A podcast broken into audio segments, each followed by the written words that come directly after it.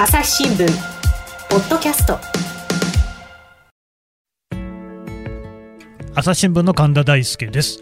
えー、気になります。北海道の新型コロナウイルスの状況について北海道庁の取材キャップをしています。松尾一郎記者に聞いていきます。松尾さんよろしくお願いします。はい、よろしくお願いします。松尾さん、なんか北海道がですね、ちょっとこう、なんか大変な状況になってるんじゃないかと気がかりなんですが、えー、っと、直近のなんか数字とかって今お持ちですか？直近の数字なんですけど、はい、まあ今日の数字もさっき出たんですが、えーと、今日っていうのは12月1日ってことですね。えー、1日出たんですけども、うん、ちょっとあのまだあの最終確定がまだなので、安全をもって、さらに前日のちょっとえっ、ー、と、11月30日の数字でご紹介するとですね。うん、11月30日、はい。はい。あの、もう北海道でこれまでかかった人っていうのが、まあ、8869人、うん、この人たちはかかったことが確認されている人、はいはいはい、はい、それで、今もその、なんていうか、患者、まあ、あの、かかって今もその入院してたりとかっていう人が2281人。っていうのは昨日現在の数字で結構全国的に見れば大きい数字ですね、これは。なるほどね。でまあ、そのこういう状況なんですが、まあ、なんか変な聞き方するようですけれども、なんで今、北海道、こんな風にね、コロナで有名になってしまったのか、これ、どうなんですかね？これは本当に、もう結論から言うと分かんない、分かんないっていうのは本当のとこなんですけど、ただ、その、まず有名になった理由っていうのは、もっとその、はいはい、うちの方の鈴木直道知事が、うん、あの、2月の時に、あの、緊急事態宣言っていうのを出して、ね、新聞の一面とかニュースにバーンと出たことが、やはり火がついて有名になったっていうのは、これは確かにあると思います、これはもう、だから国なんかよりも先駆けて、北海道でバーンとね、そういうね、緊急事態宣言というのを打ち出したっていうことで、かなりみんな注目しましたよね。そうですね。それで、やはり、あの、北海道は、あの、良くも悪くも目立っちゃった部分があったと。なるほど。そして今は、そして今現在は本当にたくさんの人がかかっていることが確認されてて、大変だ。っていう状況ですよね。そのね、今ね、松尾さん、わからないって言いましたけれども、なんで北海道がコロナ広がってるのかって、じゃあ、あんまよくわかんないんですか？これがね、本当によくわからないんですけど、いろんな人がいろんな説明をするんですが、まあ、あの、パターンはいくつかに分かれてますね。お、と言いますと？と言いますとですね、まずパターン1は、うん、まあ、その、北海道の札幌にはすすきの地区っていう、まあ、歓楽街といいますか、はい、繁華街といいますか、あります。ね、で、まあ、はい。有名な、で、あの、様々な風営法に引っかかるようなお店が、許可を得なくちゃいけないお店がたくさんありますと。で、そういったところを通じて、どんどんどんどん広がっていくと。あの、いわゆる接待を伴う飲食業なんてことですかね。飲食店業、飲食店って言われてるところなんですけど、うん、ただ、これが、その、特にその、役所とかが、あの、これは問題だっていう原因は、うん、やはりお客お客さんの追跡がしきれないってことなんですよ、つまりは。どういうことですか？つまり、その普通の会社とか病院とかであれば、うん、来た人に聞けば、ああ、うち行きましたよというふうな返事が返ってきて、検査を受けてくださいよったら受けてもらえると。うんうん、ところが、やはりその、風俗風営法に引っかかっていくお店でも程度の差はいろいろあるんですが、うん、お客様に連絡がついたとしても、うん、あの、テストを受けていただけなかったりとか、そういうこともあって、必ずしも追い切れないっていう問題があるので、うん、なら、ならば役所としては、そういうとこちょっと時短勤務、あ時短営業してくださいよとか、休業してくださいよっていうふうに触れちゃうんですよね。で、実際それで触れて、ある程度、効果は出てきたんですが、うん、今回はそれでも収まってないっていうのが今の状況なんですね。あのね、今のそのすすきのの状況をね、あの、もうちょっとこう具体的に言えます？つまり、その、本当にその、いわゆる風俗店みたいなところで広がってるのか、もっとなんか、えー、キャバクラみたいなところで広がってるのか、ホストクラブなのかとかっていうのは分かってるんですか？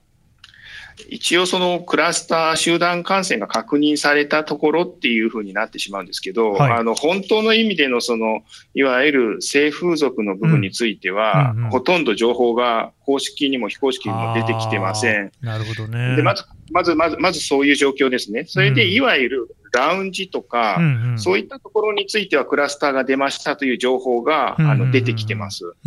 でそ、それは確かに、その1店舗行くと、まあ、本当に50人とか、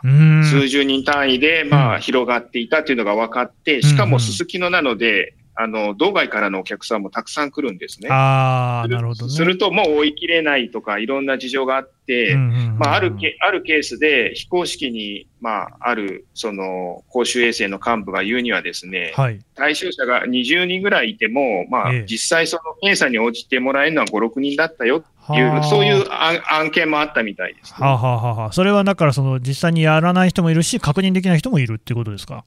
そう、どちらもですね、確認できても、まあ、けあの連絡をそもそもお店にしてもらうっていうシステムなんですよ。ああ、じゃあ、なかなかね。そうですよ。うんだから、実際、もう、だから、連絡がお店経由でついたとしても受けてもらえないっていう、そういうパターン、ね。まあね、なかなかそういうところでね、連絡もしにくいところもあるでしょうし、うん、あとでもね、ちょっと今日のあの長官のね、北海道総合面の記事見ますと、うん、もうクラスターっていうのが11月はもうすべての日でね、確認をされていますよっていうことが書いてあるんですが、うん、だこれを見ると、その病院なんかもクラスターになってるわけですよね。ええ。うん、なんかこう、いろんなところでクラスターが起きてるんですか？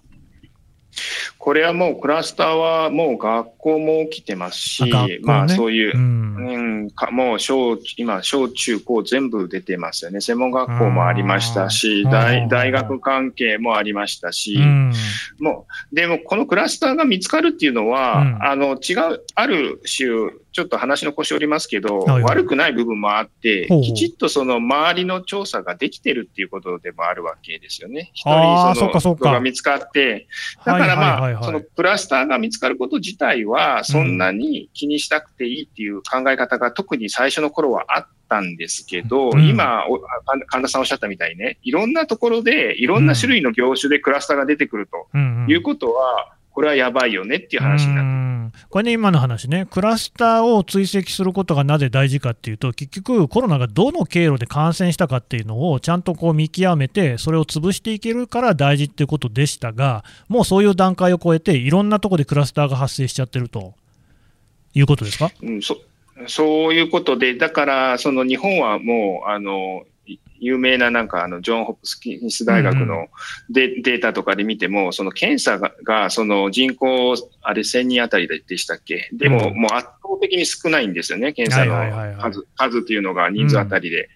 で、それ、それでもいいっていうふうにその政府とかも言ってきたのは、結局きっちり、きっちり終えてるんですよと。で、日本方式っていうのは、検査の負担もかからずに、うまくやって封じ込めれてるんです、成功なんですっていうことを、まあ、つい夏夏明け、秋前ぐらいまでは胸を張ってたんですけど、今はちょっと口を避けてもそういうことは言えなくなってきちゃった。悲しいことにっていう状況ですよね。じゃあもう、まあ、少なくとも北海道では市中感染は広まっているっていう状況。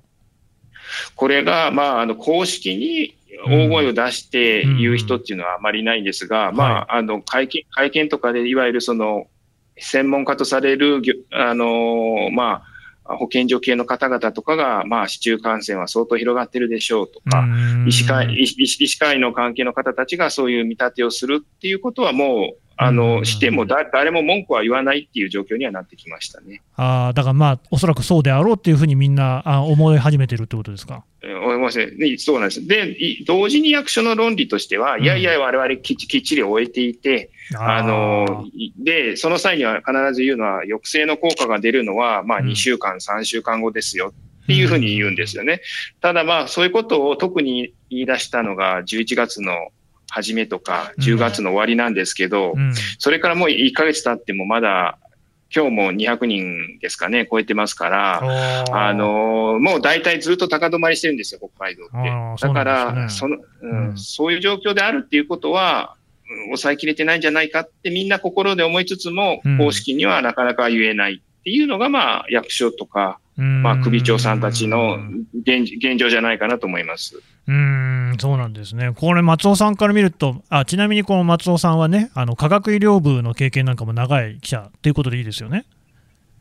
長い句微妙なんですけど、まあ一応、はい。まあでも多分、僕なんかに比べると、その科学的、あるいは医療的な目に関して持ってると思うんですけれども、そういう松尾さんの目から見て、今のこの北海道の状況、どうですか？うんその北海道の状況で見ると、やっぱりその、うん、あの現場、現場はしっかりしてて、で、現場からしっかりしてる現場から今が悲鳴が上がってる状況なんですよね。で、だけど、その、上の方の決断っていうのが、春先はその鈴木知事がですね、緊急事態宣言、うん、あの、国よりも早い時期に出したんですけど、うん、今はあの、いろんな国の方のとあの特措法の制度とかもきっちり固まっている関係があるのと、あと北海、北海道って基本的に貧乏なんですね。財政が豊かじゃないと。まあまあね、だから、うんうん、だからその独自のことってあんまりお金かかることは自分でできないんですよ。で、そういうこともあって、その、いわゆるその、まあ、国の方向を見ながらいろんなことを決めていってるから、少なくとも夏以降、北海道っていうのは、役所レベルではやっぱりやや後手に回ってきてしまっているっていう状況だからそうですか、その2月のね、時の段階だと、うん、もうこれ、北海道っていうのは全国に先駆けてるなって印象だったけど、もうそうじゃなくなってる。うんうん、そうですね。やっぱりその調整をした上でという形なんですね。で、先週からの北海道知事が何回かテレビとかいろんなところ出てますよね。うんはいはい、あれっていうのは、まあ、あの、国の施策に、まあ、あの、あまり遅れないように、ほぼ同着ぐらいで、うん、えどんどんメッセージを出すようになってきたので、またちょっと、あの、国を追っかけ、国の政策を追っかけるようになってたのが、どんどん、まあ、あの、同時に歩み出しているっていう、まあ、それだけ危機感も、あの、役所の方に生まれてるっていうことだと思いますけど、ね、ああ、なるほどね。まあ、だから、それくらいやっぱり北海道で新型コロナの感染のね、拡大の状況がひどいと。いうことはもう間違いないわけですね。もう間違いないですし、例えば道庁、私、記者クラブがあるところで、毎日いるんですけど、はい、その道庁の中で最初、その、まあ、とある部署で、えー、陽性確認された人が出ました。まあ、かなり前の話なんですけど、うん、最初に出出たと。その時やっぱりみんなこう、おっと思うんですけど、うん、今もうある種、その、かなり頻繁に北海道庁の建物の中に出てるっていうことを、もう皆さんなんかある種、まあしょうがないなっていうか当たり前だなっていう感じになってきていて、その実際の感染っていうものが、まあ本当に身近になってきた。あの、今までは遠くで聞いてた話だったのが、まあ人を一人か二人返せば、そういう感染した経験のある人に行き着いてしまうっていう、それぐらいの近さになってきているのが今の現状ですね。だから今の話は、松尾さんはいつも北海道庁で、まあ、仕事してるんだけれども、うん、その道の職員であるとか、そういう人たちの中でコロナの感染者が出ましたよっていうと、その道内で、道庁内で発表になるわけですか？同庁内とか、まあ、対外的にも発表にな,、ね、なる、もうなるんですけど、もうだから、初めの頃だと、その新聞記事でもインターネット記事でも、あの、道の職員さんが、あの、感染し、しましたとかってあるじゃないですか。ありました、ありました。でも今、今もう特殊なケースじゃない限りは、もう、地元紙でもほとんどもう触れなくなってきてますね。だからそれだけ多いってことです。全体の人数の151人の一人としてカウントされてるだけっていうことですよね。そそうですね、150人、まあ、200最近だったら200人のうちの1人。ね。うん、えー、なるほどね、もうそれぐらいその、もう身の回りで、あの北海道の場合だと、コロナのね、えー、感染した人っていうのに、何らかのこう関係があったりとか、あるいはあの見たり聞いたりっていうことが普通になってきてる。部分が少なくとも札幌あたりではあるっていう形。でね。ではある感じですね。いや、だからそこも私ちょっと不思議、不思議って言うとあれだけど、その比較的やっぱり北海道って、こう、広大なね、大きな県じゃない、えー、あ県じゃない大きな道ですよね、えー、でそこに、まあ、あの人口は800万人ぐらいでしたっけ、まあ、それなりいるんだけれども、えーと、あの北海道全体は525っていうのが、全然違ってすっていうのがずずっと長い、長い、まあ、定義として、実際はもっと減ってるみたいですけど、まあ、定義としては大体そそれぐらいって言われてますね。はい、が、でも、あの広いところにいるわけだから、どちらかというと、密の状況は起こりにくいのかなと思いきや、今、その数字を見ていると、必ずしも札幌だけじゃなくって、他のね、地方の中心の都市であったり、あのそれこそ利尻島みたいなところであったり、いろんなところでその感染者出てますよね。そうなんですよね。だからこれが、取り方がまたこれ、あの、ある種、ポジティブな取り方っていう意味で言うと、やっぱり北海道はある時期から、ちゃんと検査をするようになったああ、なるほど。だから、だからちゃんとその、終えてるし、うん、終えている先にあるものをちゃんと掘り起こしてるから増えているんだっていう見方も、これ、これもあるんですよ。で、同時に神田さんおっしゃるように、うん、今まで昔だ、春とかだったら札幌中心だったけど、うん、今、ちょっと見たらそれ、利尻とか、まあ、釧路とかですね。今病院、病院関係のクラスターがもう大変なことになっている旭川とか、そういうところでも起きてるっていうのは、これはもう地理的にバラバラになってきてるから、ね、これはよ、良くない傾向。言えるだからまあ、きっちり調べていて、たくさん掴んでいるっていう効果もあるし、うん、掴みきれないものがどんどん漏れて、交互に広がっちゃってるっていう部分もあるっていうことですね。でまあ、その今の、ね、話の医療機関でもクラスター起きてるっていうことで、心配なのが、その医療体制のね、こうなんかこう、えー、あれ、なんて言いましたっけ？あ、医療崩壊だ、医療崩壊。医療崩壊みたいなことが起きるっていう心配っていうのは、今、どうですか？これはその医療の医師会長の、道の医師会長の永瀬さんっていう会長さんがいらっしゃるんですけども、うんはいはい、まあ、永瀬さんとかは、あの医療崩壊はもう目の前だということで強く訴えてて、昨日の夜も、うん、あの副知事、副知事に対して、はい、あのもう GoTo トラベルとかね、うん、こういったものの見直しはちゃんとするべきだっていう趣旨の申し入れをしていて、現場からは医療崩壊の足音が近づいてるという言い方をしますね。ただ役所役役、役所っていうのは、まあ、あの、責任があるの、違う責任があるので、はい、ちょっと今日とかもちょっと微妙な言い回しをしましたね。どういう言い回しですか？これはその、た、例えば昨日現在に、はい、あの、医療、医療機関で、うん、あの、932のベッドが使われていますと。いう数字が、発表があるんですね。はい、で、その932のベッドっていうのは、うん、じゃあ、どれ、どれぐらいの割合でこう使われてるんですか、うんね、どれぐらい大変なことなんですかって問い合わせると、はい、あの、いや、あの、確保しているベッドの数っていうのは1299ありますと。うん、だだから、まあ、あの、932を、まあ、なんですか、1299で割るといくらだみたいな話になると、まあ、7割ぐらいが埋まっている,、ということですね。っていうふうに確認をするとですね、うん。うん、今度はまた違う情報が出てきて、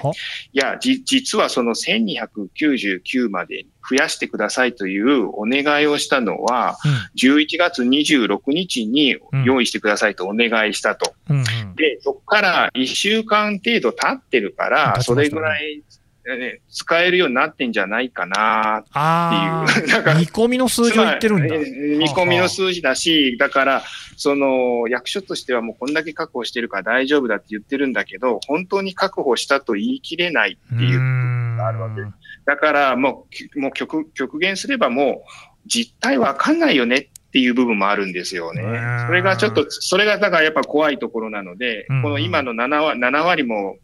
もう病院のベッドがないっていう状況っていうのは、これは多分すごく怖いことなんだろうなっていうふうに感じている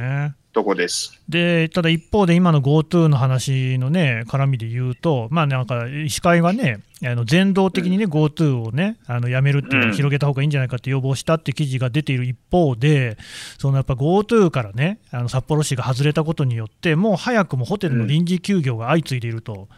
で北海道といえばやっぱりその観光っていうのは大きな産業ですから、これがね、打撃を受けるっていうことは、経済、えー、生活に対する影響も、これ、大きいんじゃないかって思うんですが、この辺はその松尾さんから見てて、どうですか？いや、もうこれはもうめちゃくちゃ、あの、うん、大き、大きくて、私個人はですね、うん、あの、感染が本当に沈む方向のトレンドをたどってるんであれば、うん、GoTo みたいな施策は絶対必要だと思ってるんですよ。なるほどね。うんうん、な、なんですが、うん、あの、とは言いながら、拡大に向かっている時にすると、その、拡大をブーストしちゃうから、それはどうかなっていう悩みどころなんです。で、実は昨日、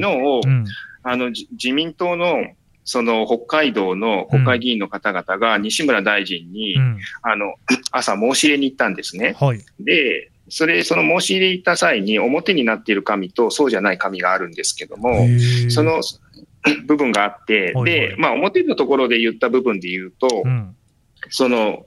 えっ、ー、と、札幌市の関係している、うん、まあ企、企業、事業者さんで、うんうん、だい、大体1万社が50%以上を観光関係に依存していると。へー。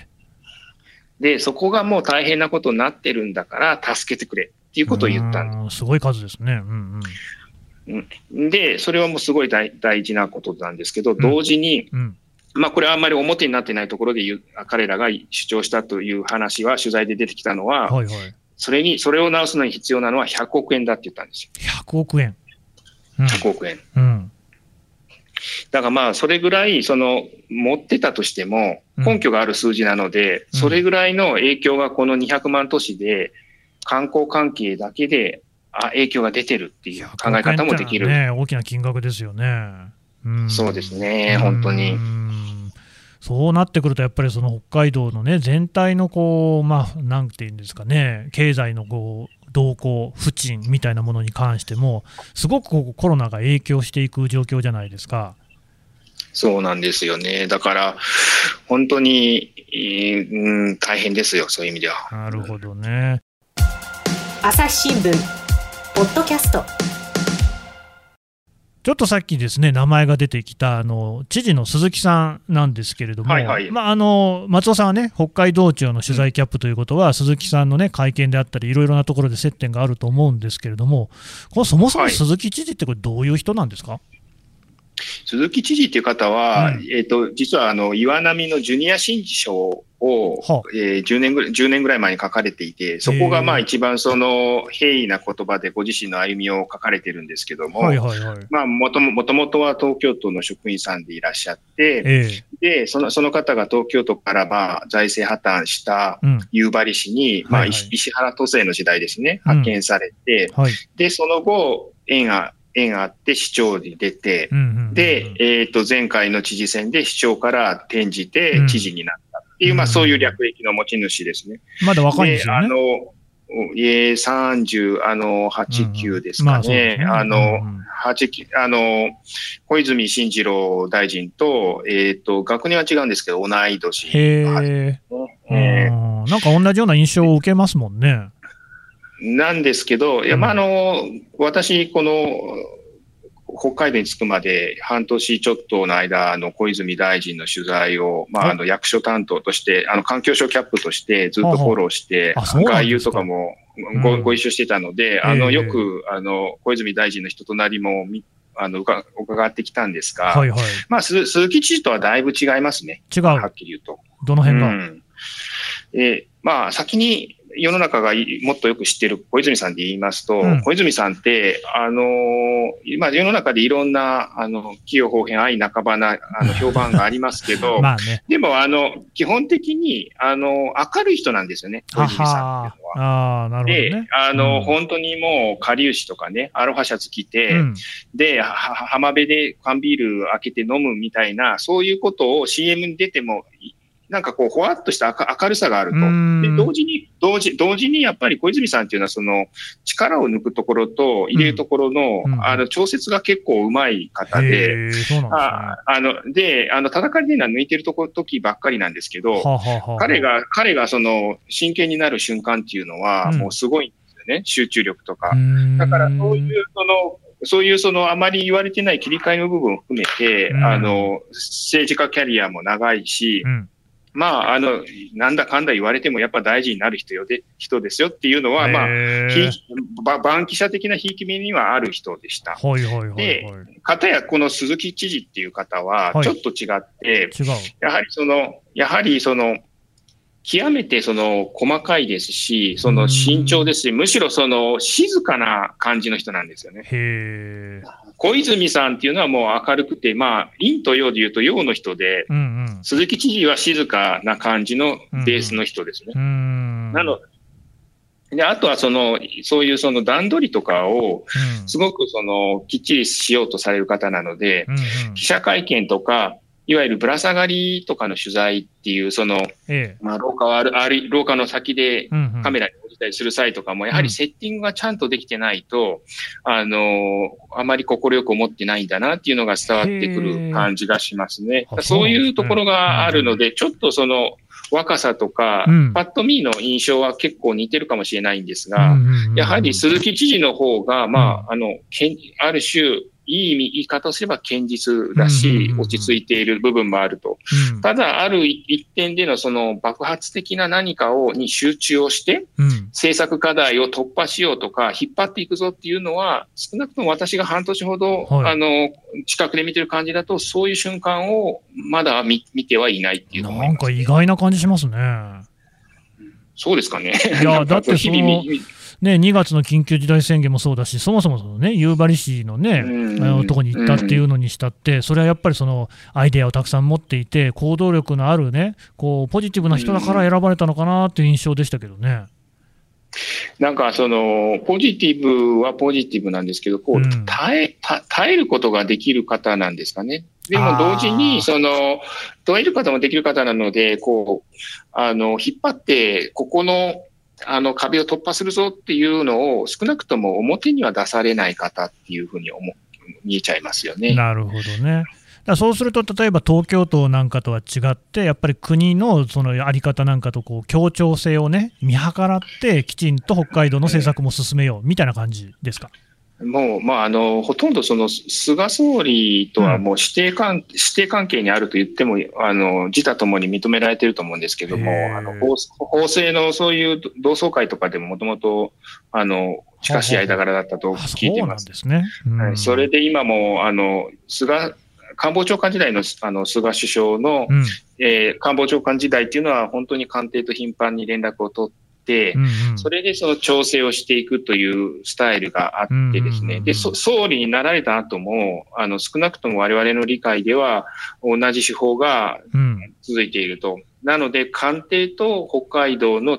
鈴木知事との近さっていうのが、今回のコロナの一連の対策においてでもですね、これまだあの、じゃ、まだね、ジャッジはできないんですよ。いい悪いっていうのは。だけど、二つがすごく近く、近づいて動いているっていうのは、これは事実だと思いますね。なるほどね。まあ、ジャッジできないというふうに聞きましたが、まあ、やっぱりあえて聞きたいんですけれども、うん、ね、えー、まあ、ちょっとね、その、夏以降なんか後手に回ってる感じもあるってことでしたけれども、ここまでの鈴木知事、コロナに関しての対策、政策、松尾さんはどう評価します？えっ、と、多分最初の頃っていうのは明らかにみんなあのポジティブで OK なんですね。で、私が今の評価基準に置きたいのは10月28日以降なんですよ。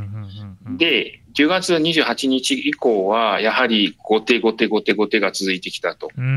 そそれで、先週から今週にかけて、あの、GoTo を、その、まあ、止めるということを受け入れる方向になりましたよね。はい、少ない、今のところ札幌市のついてだけですけども、はいはい、それ、それを受け入れるというふうに、まあ、これも官邸の方と調整した結果ではあるんですけども、えー、あの、まあ、それを決断したところからまたちょっとその、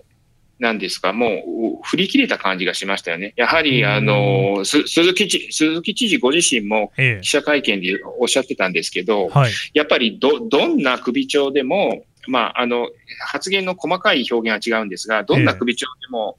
その GoTo とかを止めるという判断っていうのはね、やっぱ避けたいもんなんだと。辛いもんなんだと。そうでしょうね。だから、だから国が決め決めてやる、やって従う方が、首長にとっては楽なんですそりゃそうだ。うん、で、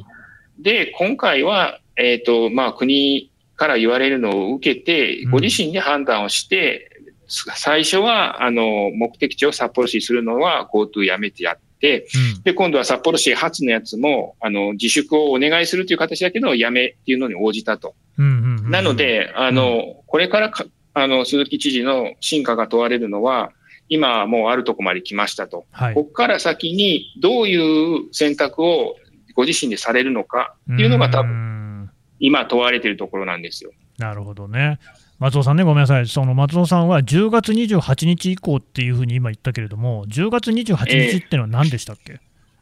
あの、道、道独自に警戒ステージっていうのがあるんですよ。うん、で、それを、それを最初に引き上げたのが確か10月28日なんですよ。なるほどね。うんうんうんで、それがどんどん引き上げたりとか、あとその国の方の警戒ステージとのすり合わせとかがあったりとかして、はい、もう正直今どうなってるのかよくわかんないっていうぐらいの状態なんですけどね。なるほどね。うんうんうん。まあそこら辺がだから鈴木知事のもう手腕今問われている、まさに問われているところだっていうことなんですね。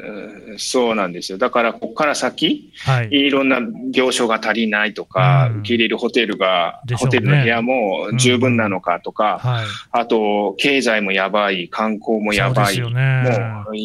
やばいことだらけなんですよ。で、鈴木知事、鈴木知事はその当選した時に、ピンチをチャンスにっていうスローガンで、ほうほうほうほうあの、ちょっと正確な文言はちょっと違うかもしれませんけど、うん、そういう、そういう内のことを訴えてきてるんですよ。なるほど、ね、今まさにもうピンチ中のピンチなんですよね。これをチャンスにどう切り替えるかっていうのは、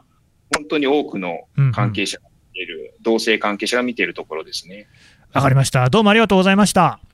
はい、ありがとうございました。朝日新聞。ポッドキャスト。朝日新聞の。質問ドラえもん。我が家の朝は質問から始まる。電線にスズメやカラスが止まっても感電しないのはなぜ？身の回りのことから広い世界のことまで。いろんな質問が毎朝新聞の一面に載って君のもとへやってくる。ママなんで？なんでだろうねさあめくって探して答えを発見。あった。スズメより電線の方が電気を通しやすいからか。毎朝のワクワクが未来を開く。朝日新聞。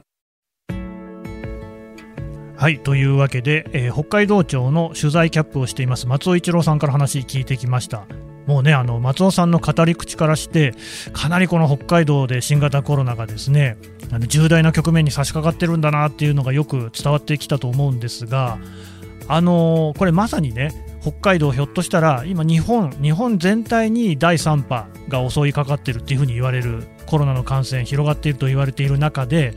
北海道がもう一番その先端地域と言えるかもしれない。つまりまあコロナの患者数も多いしそれから経済に与える打撃というのも観光業への依存が大きい分だけこれやっぱり大きい。そういうその北海道がいわばちょっとモデルになっているようなところがあるかもしれない。でじゃあそこで何が行われるの？どうするの？対策はっていうようなところが問われてくると思うんですね。でまあこれは鈴木知事筆頭にもう北海道全体で解決していかなきゃいけない問題なんですが日本全体の問題でもあるしそこに全てがこうですねこう現れているっていうような見方もできるかもしれない。引き続き注視していきたいと思います。朝日新聞ポッドキャスト朝日新聞の神田大輔がお送りしました。それではまたお会いしましょう。この番組へのご意見ご感想をメールで募集しています。ポッドキャストアット朝日ドッ cast アットマーク朝日ドットコムまでメールでお寄せください。ツイッターでも番組情報を随時紹介しています。アットマーク朝日ポッドキャスト。朝日新聞ポッドキャストで検索してみてください。